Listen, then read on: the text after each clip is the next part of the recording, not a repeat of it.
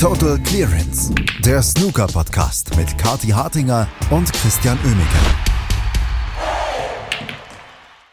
Es ist Montagmorgen, das heißt normalerweise beginnt heute eigentlich erst ein Turnier oder wir sprechen über ein Turnier, was gestern beendet wurde. Und so ein bisschen was haben wir, äh, was von beiden Seiten heute hier bei Total Clearance. Das Turnier, um das es geht, ist gestern geendet. Das andere Turnier, was begonnen hat, hat gestern schon begonnen und nicht erst heute. Aber wir werden über beides so ein bisschen sprechen hier natürlich bei Total Clearance. Dazu herzlich willkommen. Und dazu begrüßen euch Kathi Hattinger und Christian Oemicke. Guten Morgen, Kathi. Guten Morgen, Christian. Das Gute ist, auch mit den zwei Turnieren ist es noch lange nicht so kompliziert wie mit der Championship League oder der WST Pro Series. Also wir können das, glaube ich, noch ganz entspannt jonglieren hier. Ähm, interessante Ergebnisse, auch eben mit diesen ähm, Held-Over-Matches für die Qualifikation in Nordirland, ähm, die eben teilweise ein bisschen seltsam und ungewohnt aussahen, aber dadurch ja umso charmanter. Ja, charmant ist ein ganz gutes Stichwort, denn äh, charmant war eigentlich auch das Turnier in Heilbronn, über das wir jetzt als erstes sprechen müssen. Denn äh, wie wir gestern ja in unserer Vorschau schon erwähnt hatten, ist in Heilbronn das dritte Turnier der Q-Tour zu Ende gegangen gestern. Wir kannten die Viertelfinalteilnehmer vorher und wir haben schon so überlegt, na, Mensch, da könnte für ähm, Umut Digme ja ein bisschen was gehen. Der traf ja am Viertelfinale auf Chang Yu Q. Aber wie das dann gestern den ganzen Tag über lief, damit hatten, glaube ich, sehr wenige, selbst äh, hartgesottene deutsche Fans gerechnet.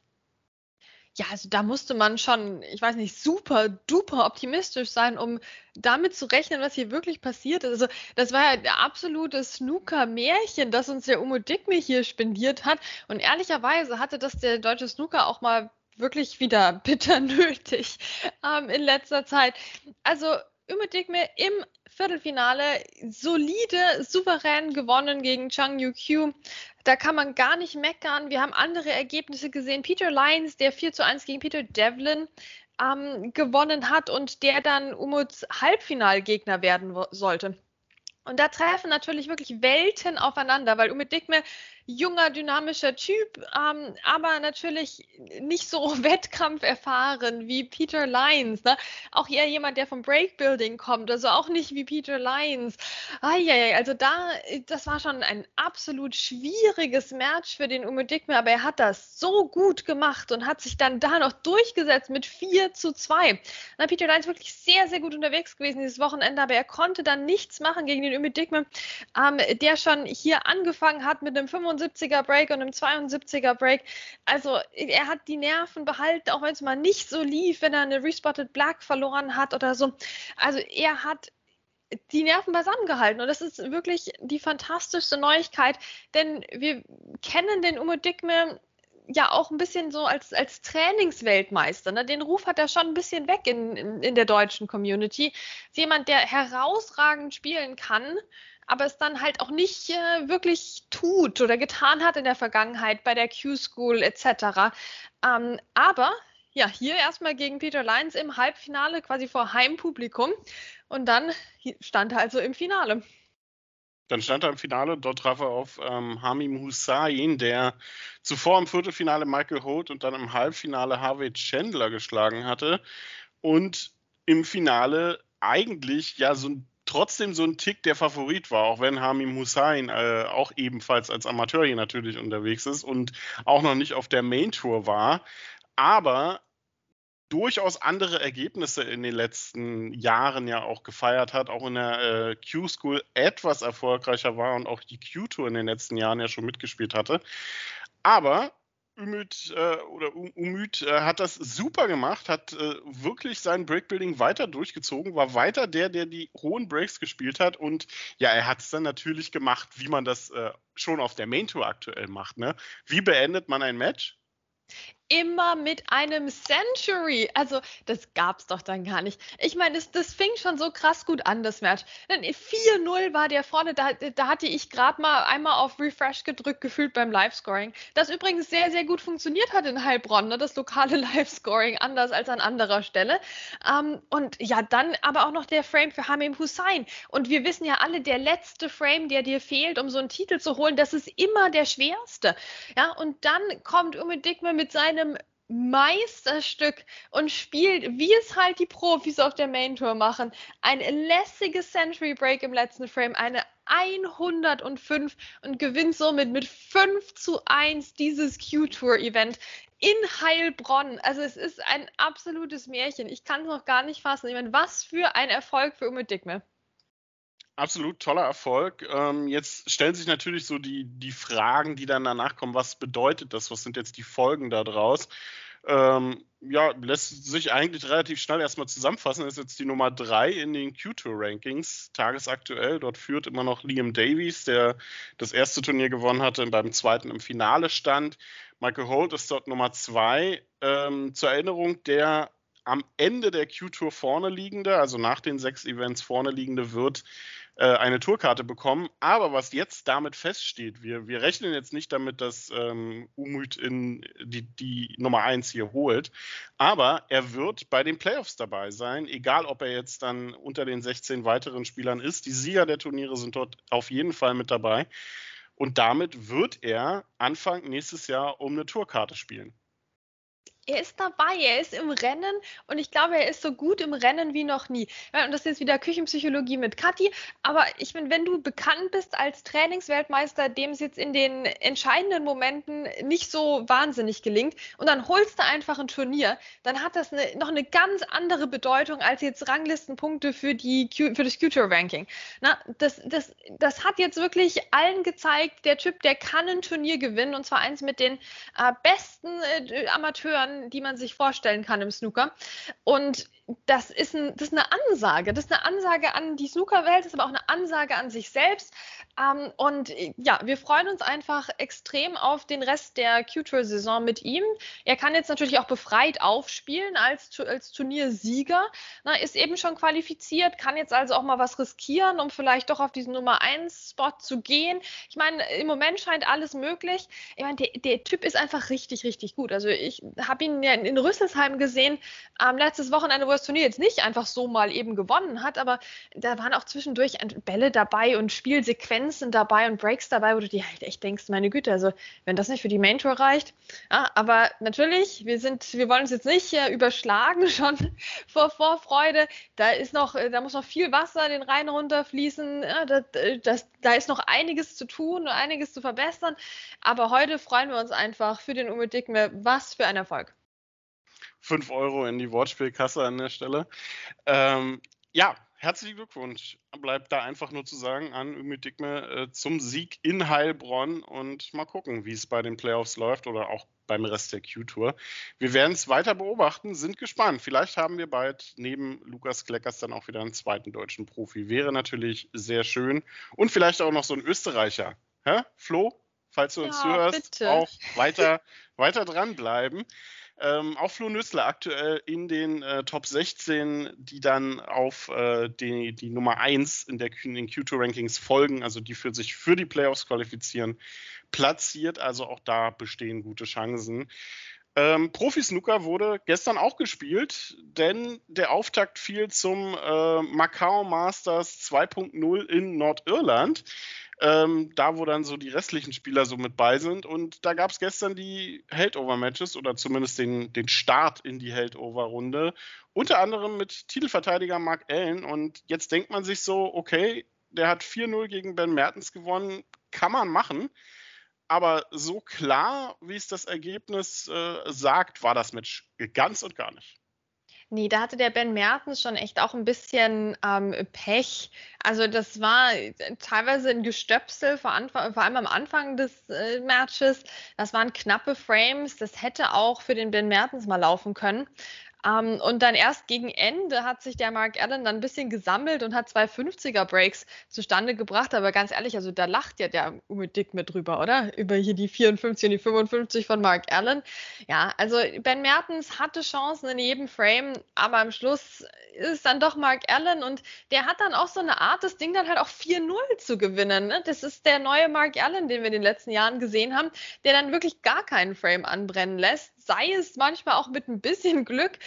Aber ja, das muss man ihm lassen. Vor Heimpublikum hier einen guten Start erwischt. Aber gut, für, also das war jetzt noch nicht der zukünftige Turniersieger-Modus, in dem ähm, Mark Allen hier war. Ben Mertens auch äh, sichtlich unter dem äh, Tremor leidend. Also Jamie Cope lässt äh, grüßen, scheinen ein paar Spieler zu sein, die damit aktuell Probleme haben. Sah man ihm dann tatsächlich auch an, aber es geht immer noch so ein Stück weit aufwärts bei ihm. Also ich hoffe, dass er sich davon jetzt nicht aus der Ruhe bringen lässt.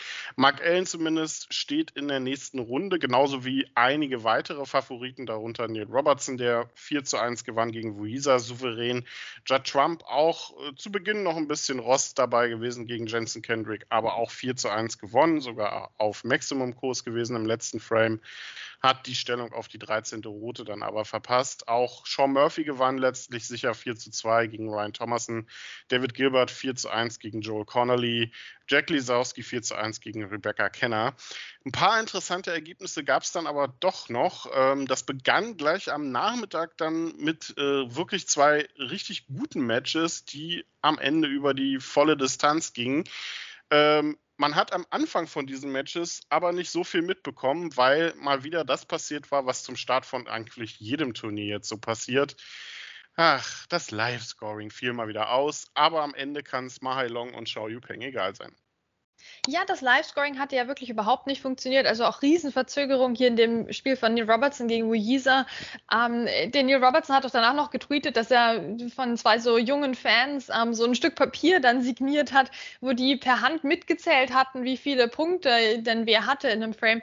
Ja, also dazu ist es gekommen. Ne? Erste Runde in einem Ranglistenturnier und man holt das Holzbrett wieder raus, um darauf Punkte zu zählen. Und das ja zum wiederholten Male ne? Also wenn das jetzt eine einmalige Panne gewesen wäre, würden wir jetzt hier drüber lachen und meine Güte, ja, ja, so ist es mit der modernen Technik. Nee, also das ist ja mittlerweile Normalzustand. Ähm, ich, wir sollten mal wieder den Marcel Eckert einladen, glaube ich. Grüße gehen raus. ähm, es, es wird wirklich ähm, immer schlimmer und die Frustration steigt. Ne? Also wir haben einige Leute auch erlebt, die sich normalerweise sehr politisch korrekt, sehr ähm, entspannt äußern zu solchen Sachen oder auch gar nicht, die gestern auch mal auf Twitter gesagt haben, Freunde, es geht doch so nicht. Kann doch nicht sein, dass in Heilbronn beim Amateurturnier der, das Live-Scoring funktioniert, aber bei euch hier bei den Profis nicht, schon wieder nicht. Ja, und wir, uns wurde ja ähm, in Aussicht gestellt und es wurde angekündigt, dass spätestens zur UK Championship ja alles funktioniert mit dem tollen neuen System. Ja, also danach sieht es ja im Moment nicht aus. Dave Hendon hat ja vor ein paar Wochen schon gesagt, er hat gehört, äh, dass es erst zum Masters klappen wird, was ja dann wirklich über der Saisonhälfte noch drüber liegt. Ähm, ich habe dann gestern nochmal nachgefragt. Ne? Ich habe das mal zum Anlass genommen, nochmal nachzufragen bei, bei World Snooker Tour und auch bei Jason Ferguson persönlich, der mir ja auch folgt. Also gesehen haben wir das, habe keine Antwort bekommen, bin darüber natürlich überhaupt nicht überrascht. Aber das zeigt auch mal wieder, da ist so der Wurm drin, die Hütte ist am, am Brennen, was das Live-Scoring betrifft. Ähm, werden die Aussagen immer deutlicher, das ist nicht mehr akzeptabel. Ähm, aber das Gute ist, ist, der Tisch steht ja. Ne? Die Bälle, die sind nicht das Problem. Ähm, und dementsprechend konnte wenigstens gespielt werden. Und jetzt darfst du dich ähm, den erfreulichen Sachen widmen, nämlich den Leuten, die sich im Entscheidungsframe durchgesetzt haben gestern Nachmittag. ja, immerhin etwas. Ja, Chao Yupeng setzte sich durch 4 zu 3 gegen Robert Milkins. Tolles Match. Ähm, Milkins immer wieder dran geblieben, aber am Ende hat sich der Chinese da durchgesetzt, war richtig ordentlich anzuschauen. Und Ryan Day hat auch so ein kleines Comeback hingelegt gegen Mahai Long, sich am Ende dann aber auch nicht durchsetzen können. Auch hier der Chinese im Entscheidungsframe mit der Oberhand. Und ja, zum Livescoring, äh, Kati, haben die denn wirklich gesagt UK Championship 2023? Also ich meine, 2024 ist auch eine UK Championship. Wer weiß, vielleicht kommt das nächstes Jahr. Also ich bin mir da jetzt nicht so sicher. Vielleicht ist die nächstes Jahr auch in Saudi-Arabien die UK Championship. Also wir wissen es ja alle nicht. Ähm, die Zukunft des Snookersports. Ach stimmt, ja, ja, ich komme aber durcheinander mit diesen ganzen ähm, großen Turnieren. Jetzt ist Masters, ob das überhaupt stattfindet 2024, wissen wir auch nicht. Also ja, es ist, es ist einfach so peinlich. Es, es macht keinen Spaß mehr. Es macht nicht mal Spaß mehr, darüber zu lästern. Findet statt, aber mit den Nummern 17 bis 32 der Weltrangliste. Hätte doch auch mal was eigentlich. Das wäre eine coole Idee. So Masters 2.0 mit den Spielern der zweiten Reihe. Ich fände das interessant. Ich würde es gucken. So. Ähm, wer hat gestern noch so gespielt? Ricky Warden hat gewonnen. 4 zu 2 gegen Ben Wollaston. Robbie McEwan 4-1 gegen Mohammad Asif. Mark Williams hat gewonnen. 4-1 gegen Tian Peng Fei. Also wirklich sehr viele Stammergebnisse oder Standardergebnisse. Lukas Kleckers wird treffen auf Gary Wilson. Der hat 4 zu 3 gegen Louis Heathcote gewonnen, wird also durchaus eine schwere Aufgabe. Später am Abend gab es dann noch Rory McLeod, Schrägstrich Ronnie O'Sullivan gegen Ahmed Ali El Sayed. 4 zu 0 Sieg dort für Rory McLeod und auch Anthony McGill schaffte es noch zu einem Late-Night-Sieg gegen Jimmy White, 4 zu 3, sich dort knapp durchgesetzt. Über ein Match würde ich gerne noch reden, und zwar über Sam Craigie gegen Kyron Wilson. Ähm, 4 zu 3 Sieg für Sam Craigie in einem ordentlichen Match, aber wir können auch so langsam sagen, der Kyron Wilson, der kommt diese Saison einfach nicht so richtig in Fahrt. Nee, der kommt nicht zu Potte, der Mann. Also sehr interessant. Dabei, also spielt er jetzt ja nicht grottenschlecht. Der hat das Match begonnen mit einer 136. Also nicht so, als hätte der Snookerspielen verlernt. Aber gut, Sam Craigie ist halt auch richtig gut unterwegs, hat dann eine 100 gespielt als Antwort, um so gleich mal zu zeigen, dass er hier mithalten kann. Ja, und dann ging das echt munter hin und her. Aber natürlich als Karen Wilson, da, da hast du immer die Möglichkeit, dieses Match zu gewinnen. Aber da, äh, stattdessen musste er noch den Entscheidungsframe überhaupt ähm, erzwingen, den er dann aber sang- und klanglos ohne Punkt verloren hat, weil Sam Craigie direkt aus der zweiten Chance eine, eine 67 gemacht hat. Ähm, also das ist schon eine besorgniserregende Situation irgendwo für Karen Wilson. Ich würde ihn doch gerne auch mal in einem Interview erleben jetzt. Also ist das ähm, wie bei Neil Robertson, wo er sich sagt, okay, irgendwie meine ganzen Gegner spielen intergalaktisch gut, wenn sie gegen mich spielen. Liegt es am, liegt's am Kö, aber eigentlich bei einer 136 ja eher nicht. Ähm, arbeitet er gerade an sonst was? Also ich, ich würde mich jetzt mal freuen über so ein Interview von Karen Wilson oder auch ein Twitter-Statement oder irgendwas. Er ist doch jemand, der eigentlich immer weiter vorne, also ähnlich wie Mark Allen, weiter vorne aufs Plakat will und auf den TV-Tisch. Also dann könnte man ja auch mal zwischendurch mal irgendwas, irgendwas sagen zu den Fans, weil mittlerweile ist das durchaus auffällig, dass die Ergebnisse nicht kommen bei ihm. Ja, also sehr häufig auch in Insidern in der letzten Zeit auf der falschen Seite, ähm, der gute Karen Wilson. Mal gucken, wie das weitergeht. Weiter geht's mit Snooker heute auf jeden Fall in Belfast. Die Heldover-Runde wird beendet am Morgen. Da geht es um 11 Uhr los mit Barry Hawkins, Hossein Wafai und Tom Ford unter anderem. Ähm, am Nachmittag gibt es dann den Start in die Runde der letzten 64, unter anderem mit Jackson Page Jack, äh, gegen Jack Lisowski, Graham Dodd gegen Xing Jihao. Danach dann Jordan Brown gegen Neil Robertson, Dylan Emery gegen Chao Yupeng. Und am Abend gibt es dann auf ein Match, auf das ich mich sehr freue. Neben Rod Lawler und Stan Moody natürlich. Ähm, Sean Murphy gegen Marco Fu. Das ist ein sehr interessantes Lineup. Hätte vor so fünf Jahren oder ja, so vor Corona noch ein Finale bei einem Weltranglistenturnier sein können, Kati. Ja, oder so ein Crucible-Viertelfinale, oder? Das wäre doch hier so Sean Murphy gegen, gegen Marco Fuda, so ein Achtelfinale. Ähm, das sind jetzt halt andere Voraussetzungen. Ich meine, Marco Fu, da steht die 117 daneben und Sean Murphy weiterhin natürlich sehr gut dabei, oben in der Rangliste. Aber dass der Marco Fu Snooker spielen kann, das zeigt auch immer wieder, er muss mittlerweile leider einen guten Tag erwischen. Ich hoffe, den hat er heute, weil das ist schon ähm, dann eine eine Begegnung, die man sich sehr, sehr gerne anschaut und für mich auch neben dem Match zwischen Jordan Brown und Neil Robertson und natürlich Rod Lawler gegen Stan Moody echt so das Highlight des Tages. Also die zweite Tageshälfte wird es heute richtig in sich haben in Belfast. Genau, und Lukas Kleckers spielt dann auch noch ähm, in der zweiten Session, also nach den 20 Uhr Matches. Wann wissen wir dann natürlich noch nicht, wird dort gegen Gary Wilson antreten. Genauso wie Mark Allen, der sein zweites Match dann gegen Andres Petrov heute spielt.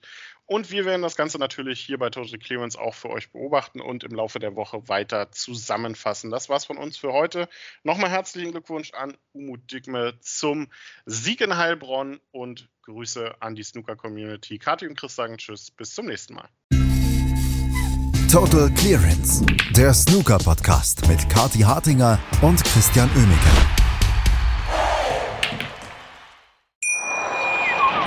Schatz, ich bin neu verliebt. Was? Da drüben. Das ist er. Aber das ist ein Auto. Ja, eben. Mit ihm habe ich alles richtig gemacht. Wunschauto einfach kaufen, verkaufen oder leasen. Bei Autoscout24. Alles richtig gemacht.